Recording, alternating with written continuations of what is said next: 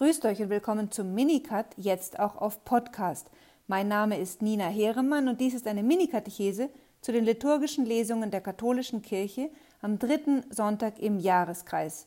An diesem Sonntag hören wir im Gottesdienst die erste Lesung aus dem Buch Jesaja, Kapitel 8, Verse 23 bis Kapitel 9, Vers 3 und dann im Evangelium Matthäus, Kapitel 4, Verse 12 bis 23. Idealerweise hört man auch eine Lesung aus dem ersten Brief des heiligen Paulus an die Korinther, aber das werde ich nicht kommentieren, denn die starke Verbindung, die ich herausstellen möchte, liegt zwischen Jesaja und dem Evangelium. Der Jahreskreis beginnt. Am letzten Sonntag hatten wir nochmal über die Taufe Jesu gehört.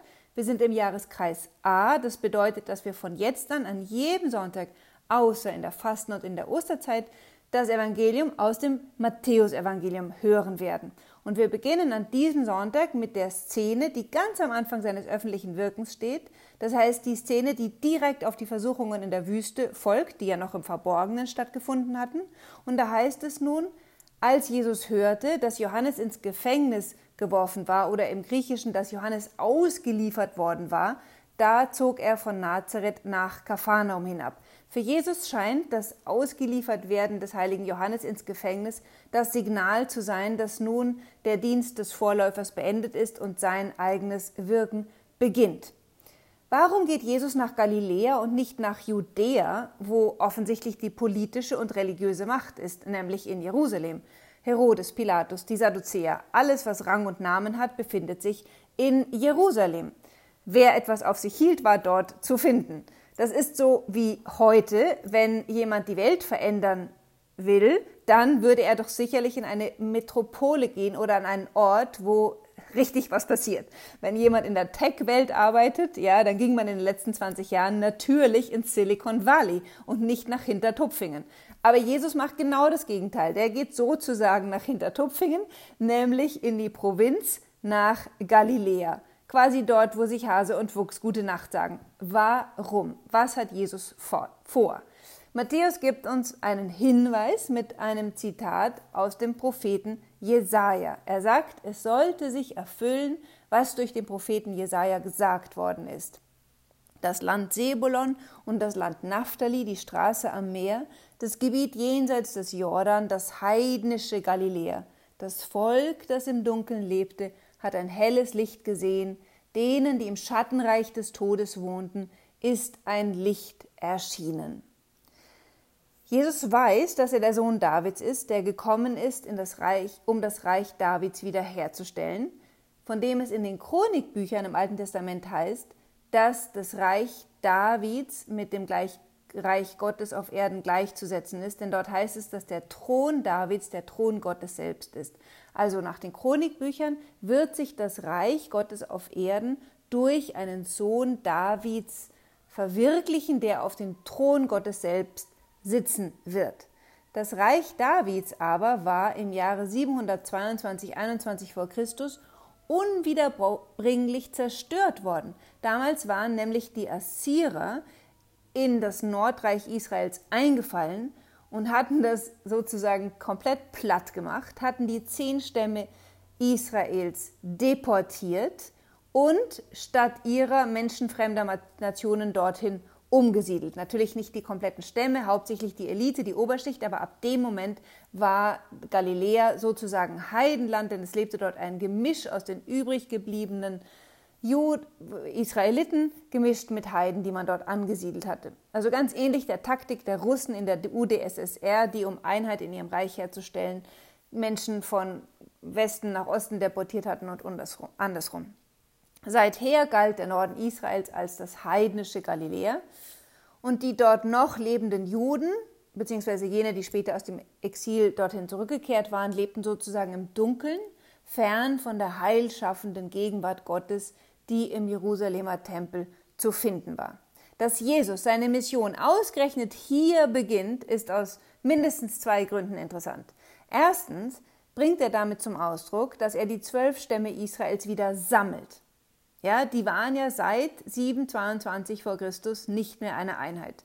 Wie er später sagen wird, ich bin zu den verlorenen Schafen des Hauses Israels gesandt. Diese verlorenen Schafe sind die verloren gegangenen Stämme. Und bevor er die Jünger am Ende des Evangeliums zu allen Völkern der Welt senden wird, Matthäus 28, 20, muss er selbst zunächst alle Verheißungen Gottes an Israel erfüllen und dazu gehört ganz elementar die Wiederaufrichtung der zerstörten Hütte Davids, also die Wiedererrichtung des zwölf Stämme-Volkes. Gleichzeitig aber, und damit komme ich zu einem zweiten Punkt, begibt er, das Licht der Welt, sich damit doch auch schon in gewisser Weise zu den Heiden. Denn er beginnt ja sein Wirken mitten in heidnischem Gebiet. Damit wird angedeutet, dass Jesus nicht nur das Licht für Israel ist, aber zugleich derjenige Nachkomme Abrahams, durch den alle Völker der Erde Segen erlangen werden, wie dem Abraham in Genesis Kapitel 22 prophezeit wurde. Gehen wir zurück zu Jesaja. Dort heißt es in der Prophetie, das Volk, das in der Finsternis ging, sah ein helles Licht. Über denen, die im Land des Todesschatten wohnten, strahlt ein Licht auf. Und jetzt wird derjenige, der dieses Licht ist und bringt, angesprochen vom, vom Propheten, und da heißt es, du mehrst die Nation, du schenktest ihr große Freude, man freute sich vor deinem Angesicht, wie man sich freut bei der Ernte, wie man jubelt, wenn Beute verteilt wird, denn sein drückendes Joch und den Stab auf seiner Schulter, den Stock seines Antreibers zerbrachst du wie am Tag von Midian. Im Kontext des Propheten Jesaja, sagen wir im 8. Jahrhundert nach, vor Christus, bezieht sich diese Prophetie auf die Geburt des sogenannten, also das ist die sogenannte Emanuel-Prophetie. Ja?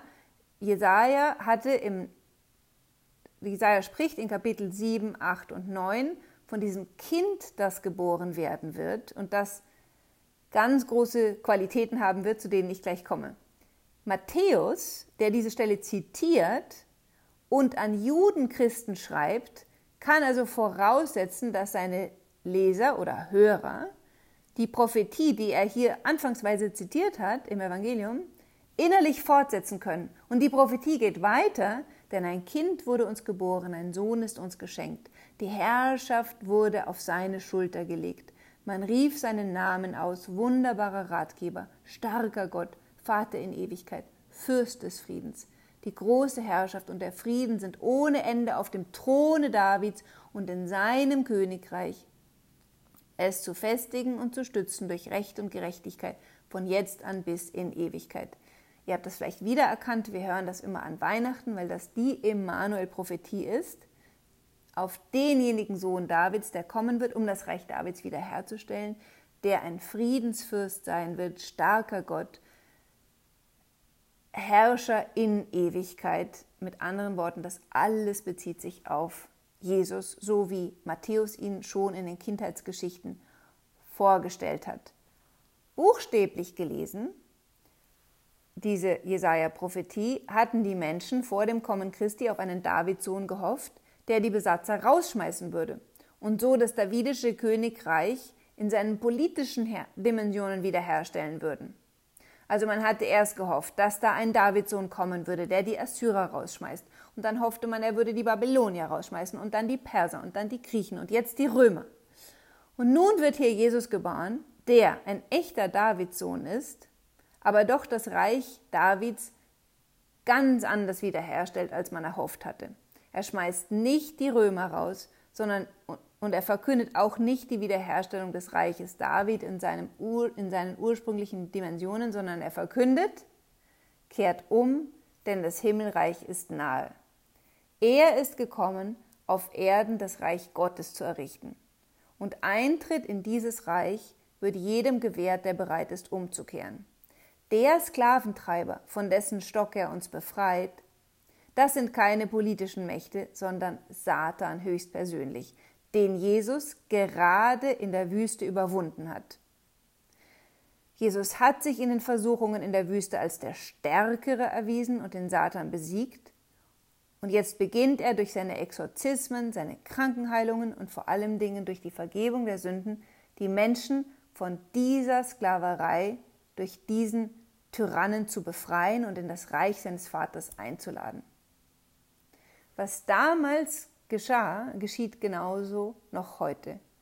Jesus hat am Ende des Evangeliums verheißen, seid gewiss, ich bin bei euch alle Tage bis zum Ende der Welt.